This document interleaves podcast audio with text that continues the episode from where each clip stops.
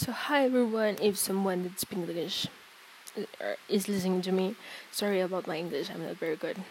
I'm going to try have bring you some stories in English. I'm not very good uh, reading, but I'm going to try. If you got some suggestions, uh, well, uh, well, of a story, you can tell me, and I'm going to read it. I'm going to search it. You know that stuff. But I love you, everyone. I'm going to bring you content for I don't know you say like that. Sorry, I'm going to bring you content for everyone about everything about horror.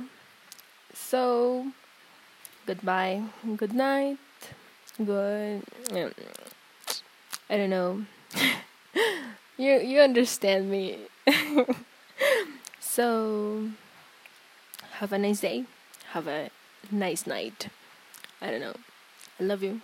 Kisses. Bye.